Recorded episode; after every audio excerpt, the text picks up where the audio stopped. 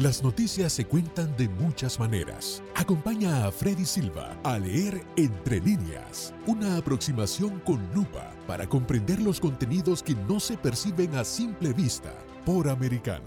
Comenzamos.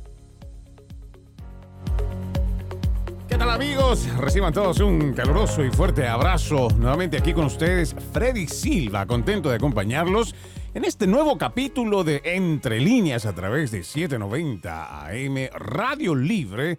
Recordándoles que además de esta opción en la radio, usted también nos puede escuchar a través de nuestra página en el internet www.americanomedia.com, www.americanomedia.com y descargando también nuestra aplicación americano disponible para los dispositivos de Apple y también de Android. Hoy nuevamente tenemos un programa especial sobre las elecciones de medio término, ya un día después de estas cruciales elecciones donde queda todavía en suspenso aún si es el Partido Demócrata o el Republicano quien controle la mayoría en el Senado, y esto, ojo, de forma oficial, ¿no? Para ver quién controla la mayoría en el Senado y en la Cámara de Representantes, aunque aún tenemos o vamos viendo en tiempo real estos resultados preliminares. Para hacer este análisis, hoy tenemos como invitado a Eric Fajardo Pozo, es un profesional con maestría en comunicación política, enfocado en políticas públicas, él cursa un doctorado en antropología, es parte de la consultora Quirón, también es escritor, columnista en el diario lasaméricas.com. Qué gusto tenerte nuevamente con nosotros. Bienvenido, Eric. Freddy, ¿qué tal? El gusto es todo mío. Bueno, en términos generales y en una opinión muy personal, Eric, considero que fue una buena elección, creo, para el ala conservadora, por lo menos aquí en la Florida. Sí estamos celebrando los resultados y no me parece que ese sentimiento debería ser negativo o peor aún fatalista, como he escuchado de muchos republicanos que esperaban, por supuesto, una gran, una gran ola roja. Y bueno, las cifras las vamos a ir viendo en detalle a lo largo del programa y esos números reales. Pero en este punto, Eric, cuando aún falta terminar de contar los votos eh, en muchos estados, se puede decir, creo con franqueza, que esa granola roja que las encuestas pronosticaban en su mayoría, pues no se dio en esa magnitud. Lo que a mí me lleva a preguntar, ¿realmente los candidatos republicanos hicieron bien su trabajo al momento de comunicar sus programas o sus políticas? Y también, aún lo que yo pregunto, ¿no? ¿Realmente el partido no supo capitalizar el descontento de una gran parte de la población afectada por la inflación, altos precios de la gasolina, el alto costo de la canasta familiar, la galopante delincuencia, tantos otros factores? ¿Qué tú piensas, Eric? Bueno, pienso que hay que evaluar en el contexto de la elección que hemos vivido eh, estos resultados. Primero que nada, que quisiera estar seguro de los resultados finales. No voy a decir nada hasta no cotejar el desbalance que pudiese haber entre eh, las encuestas de opinión que gracias a Dios las estudiamos de todos los ángulos, las ultraliberales, las liberales, las conservadoras y lo que sea que nos muestren el resultado final. Hay elementos que me parecen sumamente llamativos.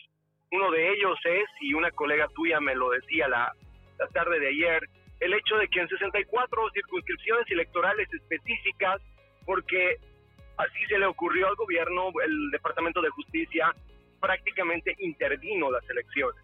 Mm, se, se superpuso, no sé cuál sea la competencia, no sé cuál la justificación, pero se superpuso a, a, las cortes, si tú quieres, o a los administradores locales de las elecciones, y ahí estaban haciéndolos firmar papeles de declinatoria, de después protestar, decir nada, comentar a quienes participaban como ya sea delegados o como observadores. Entonces, eh, vamos a ver qué tal estas inéditas elecciones en las que se supone que se van a tardar los resultados, aunque no sabemos realmente por qué, no se nos da una razón muy clara o satisfactoria.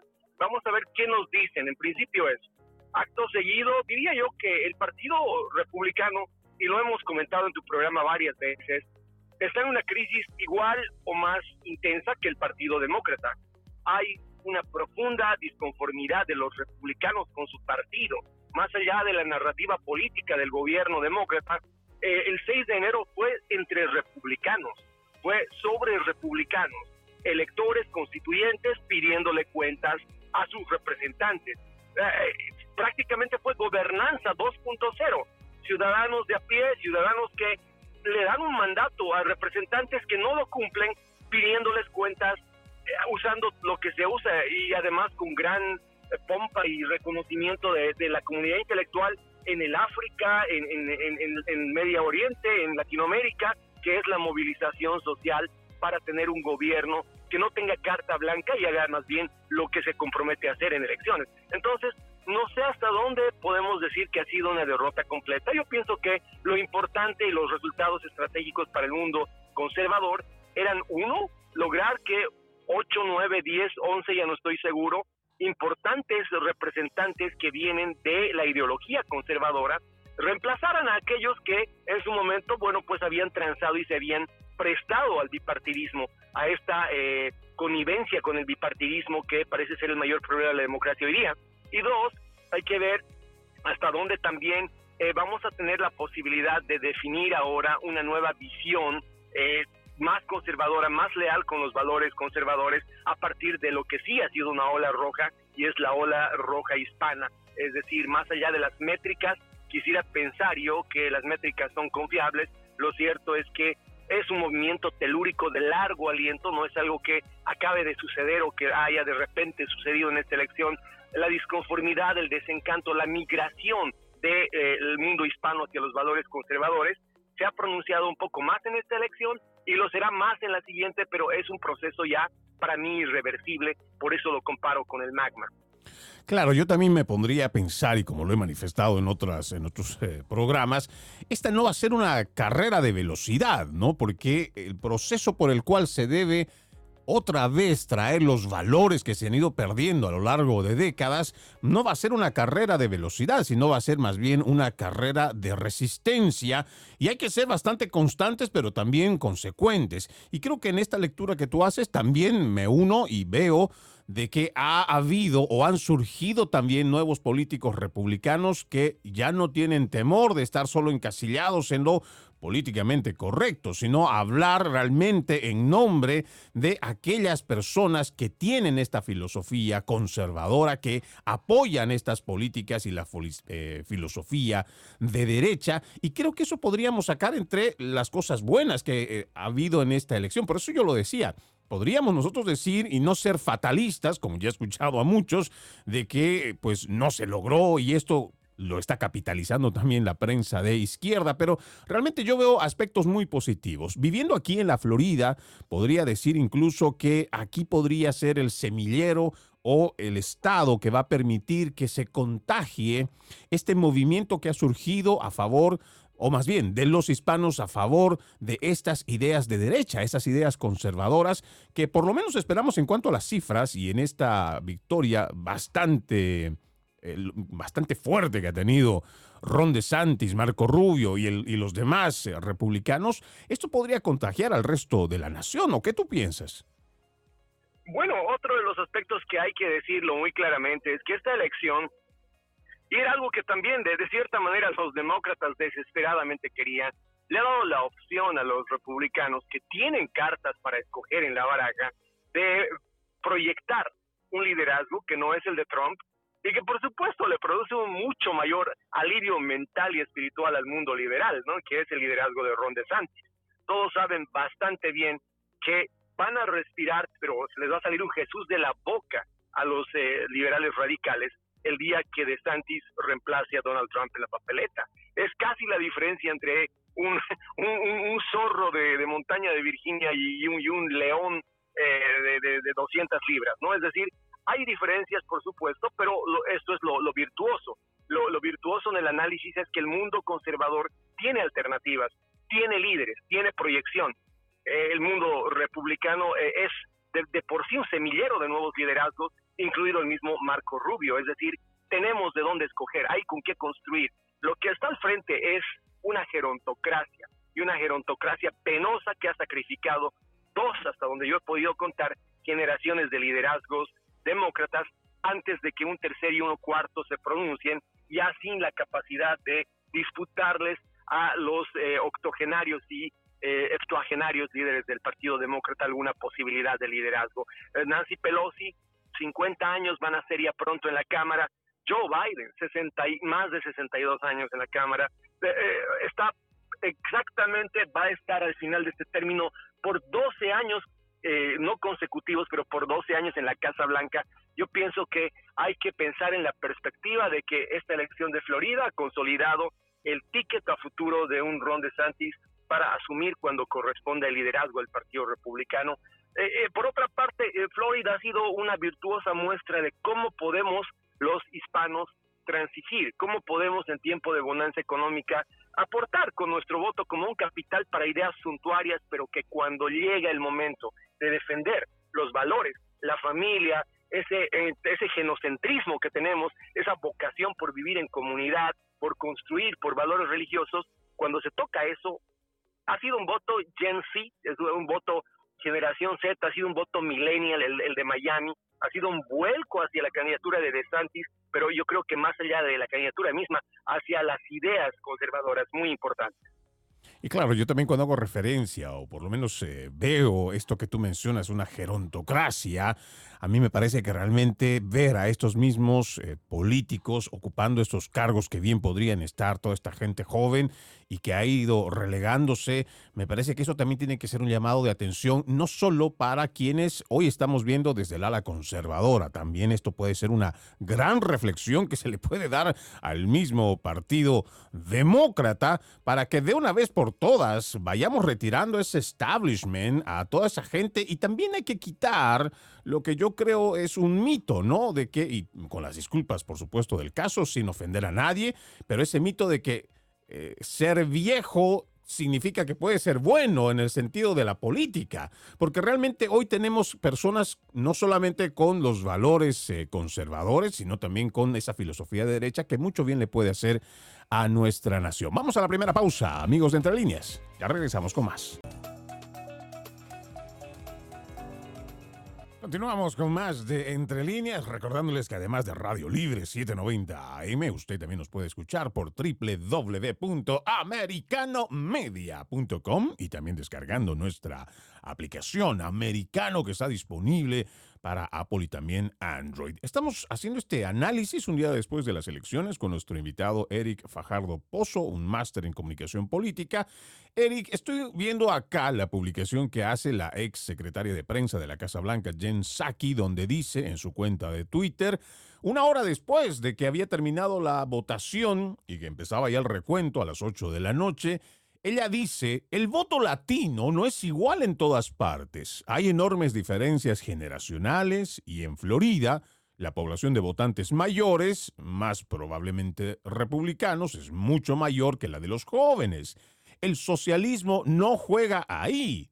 Y hay un problema masivo de desinformación en los medios en español. De estas dos últimas líneas, desprendo algo que me parece importante, que hay un reconocimiento de que el socialismo está presente en los Estados Unidos, lo dice ella, pero el otro aspecto que menciona en cuanto a un masivo problema de desinformación en los medios en español, a mí me manda un mensaje entre líneas.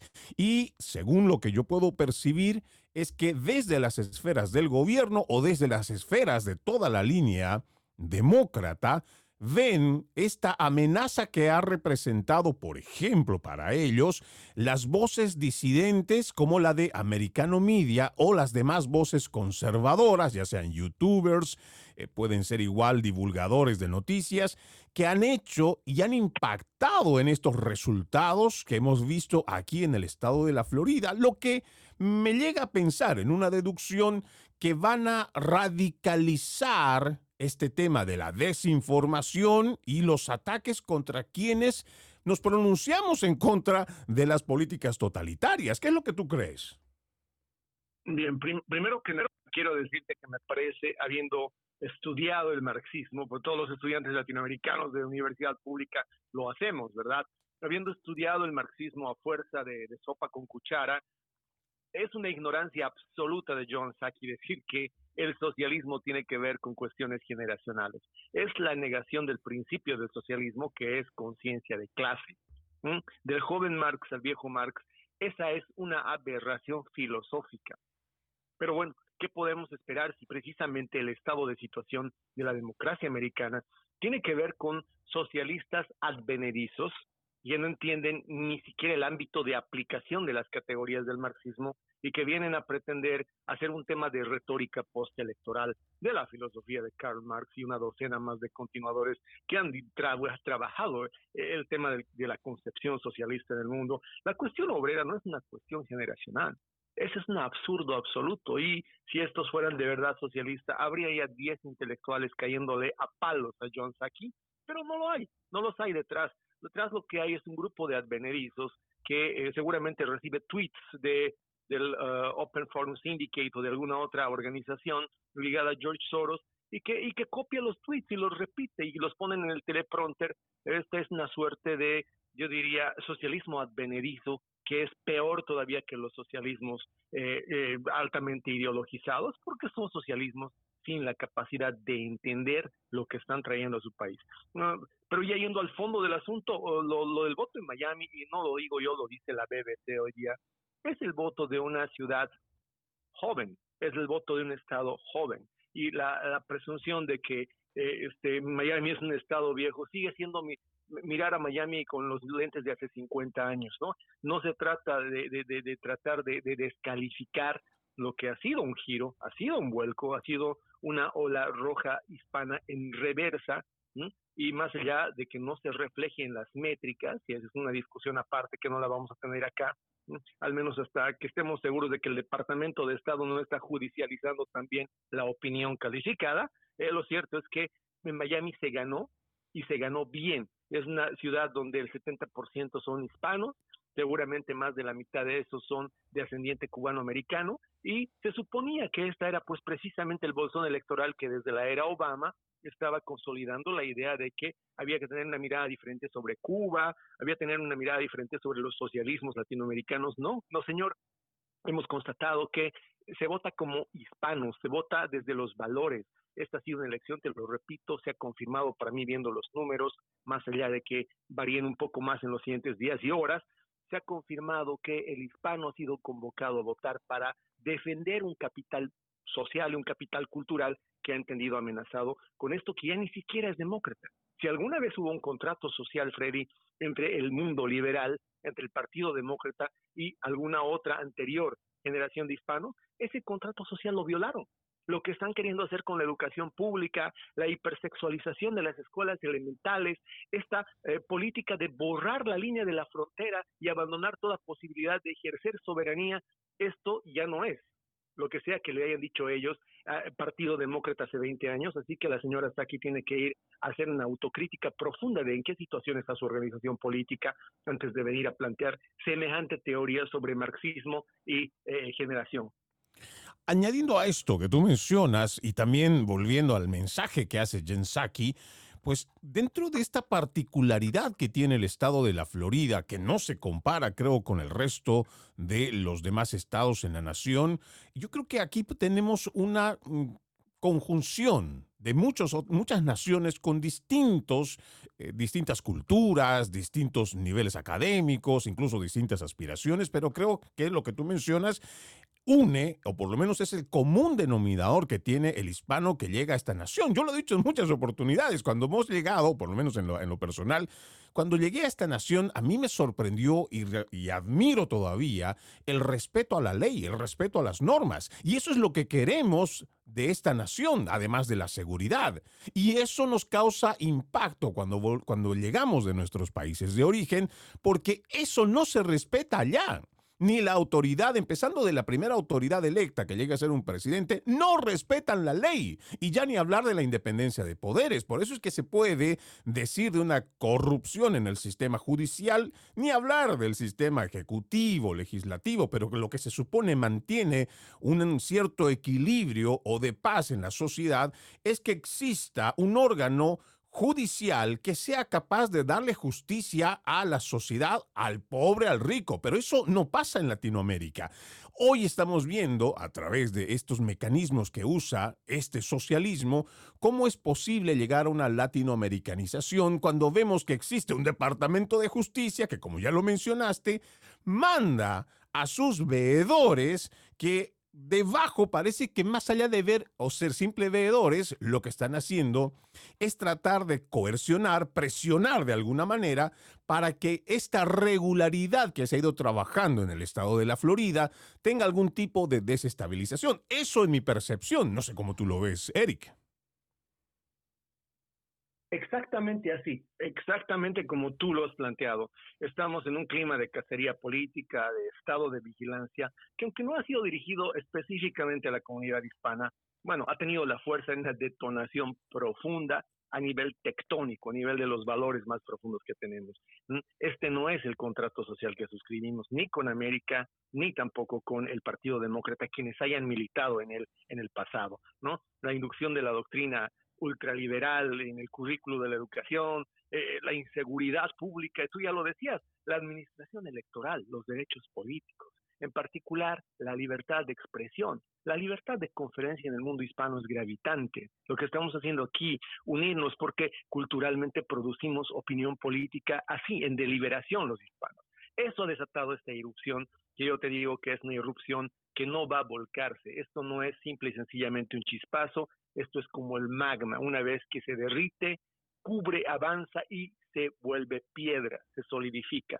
Y pienso que estamos viendo un posicionamiento histórico porque nosotros los hispanos no nos movemos como eh, partido, no nos movemos por cuestiones ideológicas, nos movemos como bloque cultural. Podemos ser de diferentes etnicidades, podemos venir de diferentes incluso orígenes lingüísticos madre, pero hay una cosa que nos, nos une desde la Tierra de Fuego hasta México, hasta el río Bravo, y es nuestro grupo de concepciones religiosas, nuestra visión sobre la vida, yo te diría ya, sin temor a equivocarnos, que nosotros somos profundamente pro vida. Es una definición estructural del mundo hispano. Solo eso te pone en las antípodas de quienes hoy día creen que es más importante una ley del aborto en enero que la economía de la guerra, porque está en guerra este país, más allá de que formalmente no la haya declarado. Está mandando miles de billones a Ucrania para pelear una guerra quizá control remoto, pero una guerra en la que estamos y en la que estamos dilapidando una fortuna de dinero. Por supuesto que la gente tenía que ir a votar por ponerle una línea de alto a esto. Te aseguro que en esta votación han habido bastantes más independientes y decepcionados del Partido Demócrata, liberales decepcionados de los demócratas, que incluso eh, parte de esta gran ola eh, migrante que se ha movido. Y seguramente este tema del aborto, el cual quisiera que entremos en detalle en el próximo bloque, es una de las cartas que ha apostado y creo que ha sido el referente más importante que pienso les ha servido en el resto de la nación, pero lo hablamos al volver de la pausa. Ya regresamos.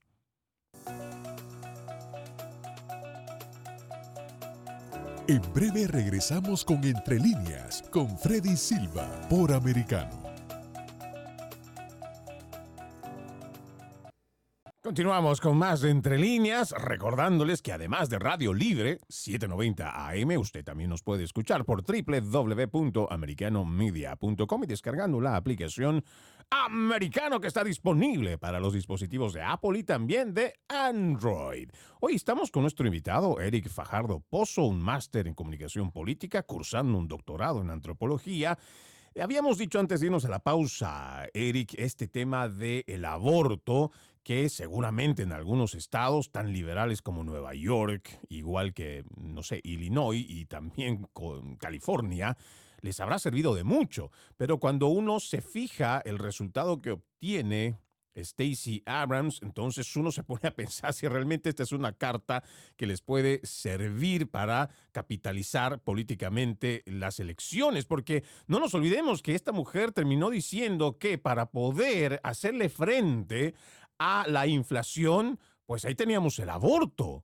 Algo que para los que estamos del lado conservador, la defensa de la vida es algo supremamente importante y más allá de las consideraciones que uno pueda tener en cuanto a sus valores morales cristianos o en base a la tradición judeocristiana de respetar la vida, no matar, pues me parece que esto podría ser un arma de doble filo, que ya lo hemos visto en esta elección, creo que la mejor Em, ilustración que tendríamos sería con esta eh, mujer, Stacey Abrams, pero eh, yo creo que además tendríamos que darle una pequeña revisión muy rápida, ¿no? De que este tema del aborto no es necesariamente como nos lo han contado Eric, que se trata de un movimiento cultural, eh, feminista a favor de la mujer, que esto se trata de un derecho, porque si nosotros revisamos, por ejemplo, 1965, cuando tenemos al señor Lyndon Johnson, al presidente de los Estados Unidos. En una declaración él dice, actuemos sobre el hecho de que menos de 5 dólares invertidos en el control de población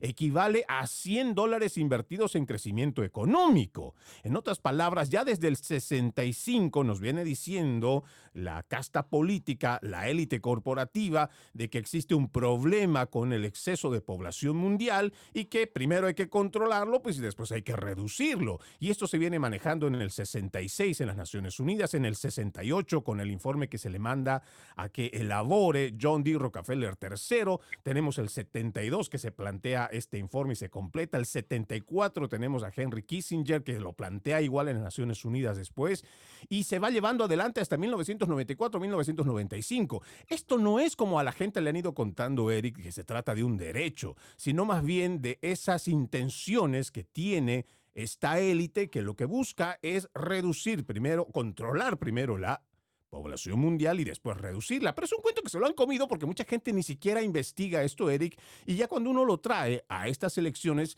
se va dando cuenta cómo muchos han caído en esta trampa de esta idea del derecho del aborto. ¿O cómo tú lo ves?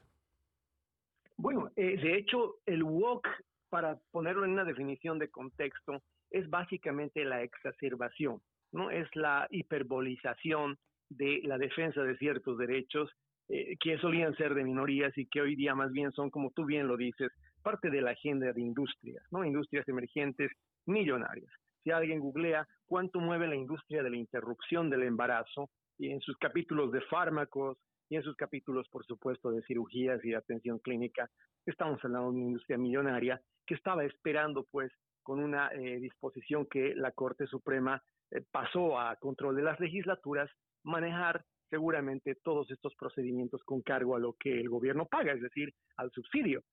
Es decir, hay detrás de esto del aborto capitales importantísimos y por supuesto que hay compromisos políticos y no voy a pretender ingenuidad acá, por supuesto que en esta connivencia bipartidaria seguramente que incluso hay algunos malos republicanos que también han recibido eh, cheques de campaña de quienes hoy día tienen la posibilidad, por supuesto, de mover una enorme cantidad de dinero, y ya lo has visto tú, de desplegar recursos de todo tipo, incluido presión social, para amenazar a la Corte Suprema.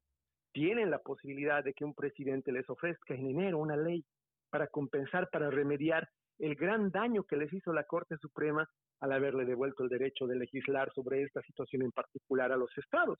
¿Mm? Estoy siendo irónico, por supuesto, pero lo que quiero ilustrar es la idea de que hay intereses acá que no tienen que ver con el interés del constituyente y que definitivamente no leen la realidad política.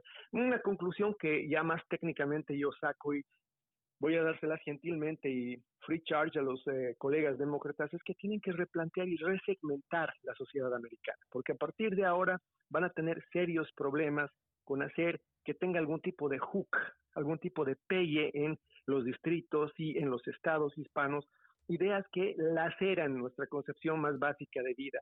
Nosotros somos de por sí proclives a la procreación, somos eh, protectivos además de nuestra estirpe y somos sobre todo de una creencia en que hay que ser solidarios y hay que ser empatéticos. Yo no sé si te acuerdas tú, hablando de historia, cuál fue el, mayor punto de crisis, de resistencia entre la cultura eh, sudamericana, entre la cultura andina en Perú y Bolivia y los Estados Unidos en los años 70, curiosamente, o en los 60, curiosamente fue el plan eh, Alianza para el Progreso. Estaban intentando esterilizar mujeres en Sudamérica y la resistencia cultural fue terrible porque llámese aborto, esterilización, quizá es parte de una lógica de hacer eficiente lo que se llama la legibilidad social.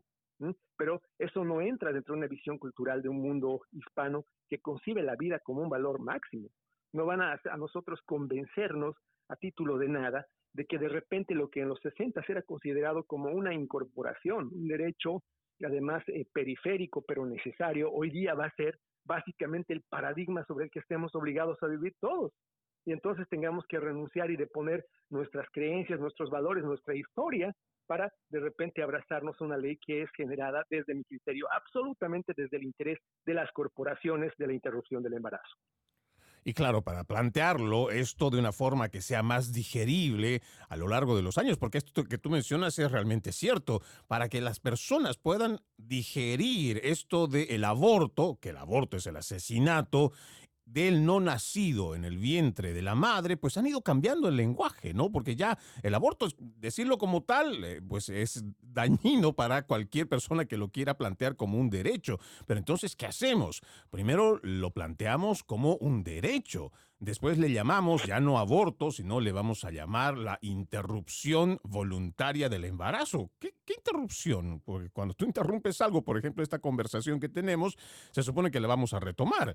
Una vez que un no nacido, un ser humano en el vientre materno, es interrumpido, lo vuelves a qué? Lo armas como un Lego, lo vuelves a, a, reponer y lo vuelves a poner dentro del vientre de la madre. No, simplemente lo despedazas lo descuartizas, lo asesinas. Eso de la interrupción del embarazo y peor aún, interrupción voluntaria del embarazo no es más que un eufemismo que se ha encontrado, una forma de maquillar todo esto y que se ha ido vendiendo a lo largo de los años y que por eso es importante que nosotros sigamos llevando este mensaje conservador, no solo para que la gente lo pueda entender, sino para que también tenga todos estos argumentos para hacer una real y sólida defensa. Lo que me preocupa de este tema, y lo has ido mencionando tú y lo hemos mencionado en otros programas, es esa promesa que tiene este gobierno porque Joe Biden lo ha dicho públicamente, que él tiene ese as bajo la manga.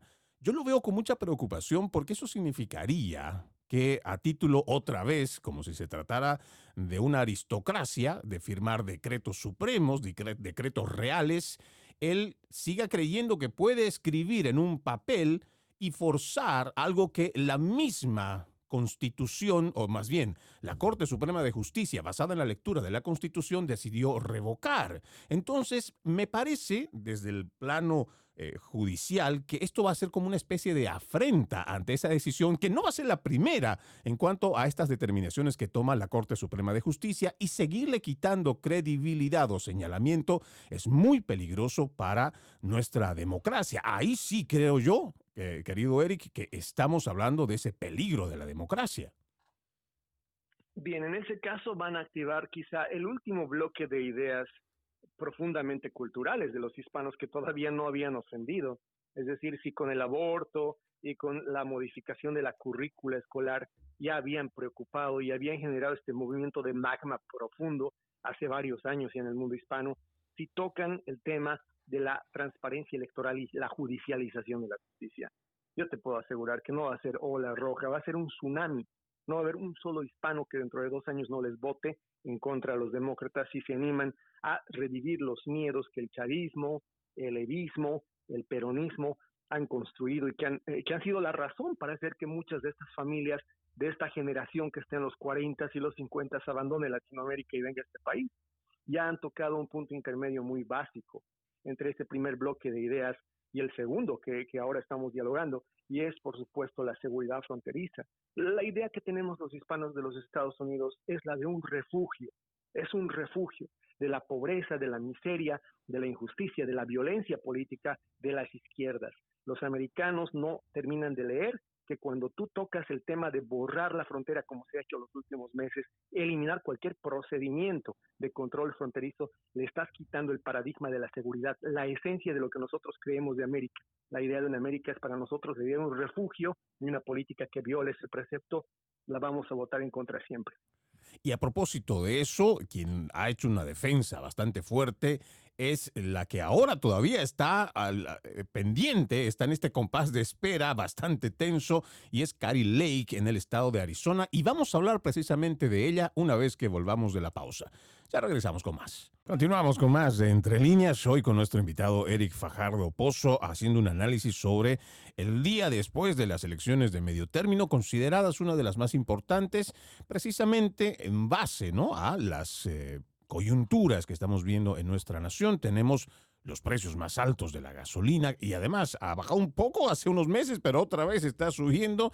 Tenemos lamentablemente el problema de la frontera, no existe un control que se esté realizando y mucho menos una voluntad decidida de parte de esta administración de Joe Biden por hacerle frente a todos esos problemas adicionales a lo que la inmigración significa, el tráfico de drogas, el tráfico de órganos. Tenemos lamentablemente gente que está siendo secuestrada, prostituida, los asesinatos que ya han alcanzado, creo que están llegando a los mil en lo que va del año fiscal, tenemos la crisis de sobredosis de drogas que pasan por ahí en su mayoría, van pasando por ahí, por la frontera sur. Y todos estos factores que decían que iba a ser una gran victoria, una ola roja, que en los resultados todavía lo estamos esperando, estamos con mucha paciencia en este compás de espera, pero dentro de lo que significa la lectura de los resultados, Eric, vamos viendo aquí en tiempo real, se habla de que por ahora, a estas, que son 2.45 de la tarde, estamos en este 9 de noviembre de este 2022, el Partido Republicano tiene 48 puestos en el Senado, 46 los demócratas, hablando de la Cámara de Representantes, ya se tiene 204 sillas alcanzadas por los republicanos, 176 por los demócratas, y en el tema de la gobernación, 24 gobernadores son republicanos, 22 gobernadores demócratas. Y en el tema de Arizona, que es donde está Carrie Lake y donde se ha ido registrando problemas, irregularidades en el sistema de votación, es un gran llamado de atención para eh, seguramente no solo los funcionarios eh, que se encargan de esto, de esta oficina allá en Arizona y que controlan las elecciones, sino yo creo para el resto de la nación. No podríamos hablar de fraude porque sería muy irresponsable, Eric, al contrario, lo que sí se debería de hacer un llamado en base a esto es a que deben prepararse más, que debe de haber tal vez más ejercicios o lo que llamaríamos simulacros para que este tipo de cosas no pasen. Pero tenemos por otro lado a la eh, candidata Carrie Lake, la candidata republicana, que dice, wow, en su publicación hace un poco más de una hora, dice, vamos a ganar a lo grande, estad atentos, Arizona. ¿Tú qué piensas con relación a esta contienda que se sigue pues dando, porque digo sigue, porque todavía no hay un ganador oficial allá en Arizona? Bien, en principio creo que no había necesidad de ensombrecer la elección, y eso lo ha hecho la Casa Blanca, con ningún vestigio de sospecha sobre poca transparencia. No había necesidad, pero ha sido la vocera, ya, eh, la vocera Jean-Pierre la que nos puso sobre la mesa que por primera vez en la historia y de una manera inédita en tiempos en que los resultados se conocen, pero eh, en tiempo real, vamos a esperar días, ¿no? A que estas comisiones del Departamento de Justicia que han desplegado ellos hagan su tarea, no sabemos qué, pero la tarea que tienen que hacer. Eh, eh, algún rato alguien tendrá, me imagino, el coraje de ponérsele frente a don Merrick Garland y preguntarle cuál era la competencia, en función de, de que el Departamento de Justicia, una dependencia del Poder Ejecutivo, va y se superpone o se eh, adjunta o finalmente se adhiere a un proceso electoral que, por lo menos, no sé yo, en, mi concepción es un proceso que debe ser independiente de la influencia del Poder Ejecutivo. Por supuesto, esto es una, una cosa que no existe en los Estados Unidos. Pero, a ver, yo, yo, yo, te interrumpo en esto porque me parece que es eh, importante que lo resaltemos. El Departamento de Justicia, que es un brazo operativo del sistema ejecutivo, y además entendiendo que el sistema de elecciones tiene independencia en cada estado, esa es la pregunta que deberíamos de hacernos todos los ciudadanos. ¿Por qué este departamento federal tendría que estar haciendo esta, entre comillas, supervisión de este acto electoral del cual se supone está, es independiente para cada estado? Así es, y además los 64 o 62 eh, distritos electorales observados por el eh, DOJ, los que han escogido ellos, son precisamente, casualmente, aquellos donde se ha venido pues la marejada hispana, ¿no? Aquellos donde eh, se han pasado de azules a rojos por precisamente esta toma de conciencia de la comunidad hispana. Y claro, eso debe ser preocupante, pero no es un motivo para echar sombra de dudas sobre un proceso electoral que no necesitamos hablar de fraude, Freddy. No necesitamos hablar de fraude. Bastaría con que nosotros hagamos lo que ya hemos hecho en un programa anterior, y establezcamos que hay vulnerabilidades electorales enormes en este sistema, que es un sistema que era perfectible, pero que en algún momento, por alguna razón, ya dejaron de darle continuidad a las medidas de perfeccionamiento. Es un sistema que tiene que caminar, ya lo hemos dicho, pero lo vamos a repetir porque es necesario, porque una reforma electoral debería ser la primera prioridad. Sí, se consolidan estos números que estoy viendo, este hermoso mapa eh, rojo en la Cámara de Representantes, ¿no? Es decir, es importante tener un proceso de reforma electoral que le devuelva a cortes independientes, a tribunales independientes, la vigilancia, la administración de este proceso, por el amor de Dios. No puede el Ejecutivo, que es parte de este juego, que está como, eh, eh, digamos así, incumbente, no puede pues poner los dedos en este proceso a título de nada, ninguna de sus dependencias, ni aunque lleve delante de un presijo que diga justicia, no puede. Segundo, hay que yo creo que hay que cambiar los procesos de verificabilidad, ayudar a que la gente pueda establecer elegibilidad para emitir el voto. Eh, tercero, hay que devolverle la categoría de acto jurídico a un sufragio. Un sufragio en cualquier parte del mundo es un acto jurídico, es como ir a ponerle el nombre a tu hijo, es como ir a registrar propiedad. Debe haber un juez habilitado que no sea parte de la contienda, que no tenga color, que tenga la capacidad de decidir, la preclusión, cuándo termina un proceso, una queja, hasta dónde puede ser oída, cuándo puede ser todavía aceptada. Es decir, hay un montón de aspectos acá que trabajar para perfeccionar la democracia. Creo que es una de las prioridades más grandes junto con la frontera, que creo que es parte de la agenda que nos deben esos representantes conservadores que están ahora en el Parlamento y que ojalá los republicanos, y claro, este va a ser un llamado general para todos los ciudadanos estadounidenses a considerar estas propuestas que haces, pero sobre todo el conservador, ese conservador que no es revolucionario, sino es un reformista de sus tradiciones, es un reformista de lo que ya ha elaborado, porque también sería muy irresponsable agarrar y decir es que ese sistema electoral no sirve o ese, ese sistema electoral eh, realmente es un sinónimo de fraude completo. No, señor, eso no es así. Lo que sí existe, como ya lo ha mencionado nuestro invitado y lo hemos hecho en otros programas, existe vulnerabilidad comprobada. Y lo que hace un conservador no es que destruye aquello que ha visto en el proceso de los años que se ha ido tomando, que se ha ido heredando. No, lo reforma, lo mejora y por supuesto va sacando todo lo peor que pudo haber dañado eso. Eso mismo pasa con nuestras tradiciones heredadas. Vamos recogiendo lo mejor que nos dejan nuestros abuelos, los abuelos de nuestros abuelos, y vamos absorbiendo lo mejor que pudieron habernos dejado. Y ese es un trabajo que tenemos que hacerlo no solo en el sistema electoral, en todo lo que representa nuestra cultura estadounidense. Antes de irnos, eh, ya casi vamos a ir finalizando, Eric, yo quisiera retomar esta pregunta que te hice en el segundo segmento en cuanto a esta declaración de Jen Psaki. ¿Tú ves peligro, una radicalización por parte de todo el aparato demócrata en contra de aquellos difusores de la verdad, digámoslo así, de las voces disidentes a lo que dice el gobierno al momento de que ellos dicen que existe un masivo problema de desinformación? Yo lo que veo es que hay la psicosis de que, por supuesto, en esta lógica semántica, por eso creo que tu programa es el mejor lugar para hablar de esto, ¿no? En esta eh, resemantización de la realidad que les gusta hacer a los ultraliberales, yo creo que ellos, por supuesto, que entienden como una amenaza lo que es una demanda de defender esos valores estructurales de la sociedad americana, que además hemos descubierto finalmente conservadores hispanos que compartimos. Te decía el otro día que la encuesta del Public Religion Institute y por supuesto, añadiendo solamente a esto, ¿no? no llegar a esos extremos de insensatez que nos trata de meter este socialismo a través de la teoría crítica de la raza, el indigenismo en otra parte de América, donde quieren hacer ver que esa historia oscura, esa historia negativa que sí la hemos tenido en los Estados Unidos y el resto del continente, eso no significa que de por medio no hayan habido padres fundadores que hayan pensado lo mejor para sus ciudadanos y hayan elaborado una estructura eh, de gobierno, una estructura de país en el mejor beneficio del pueblo estadounidense. Por eso es que la constitución empieza con we the people, no dice we the government.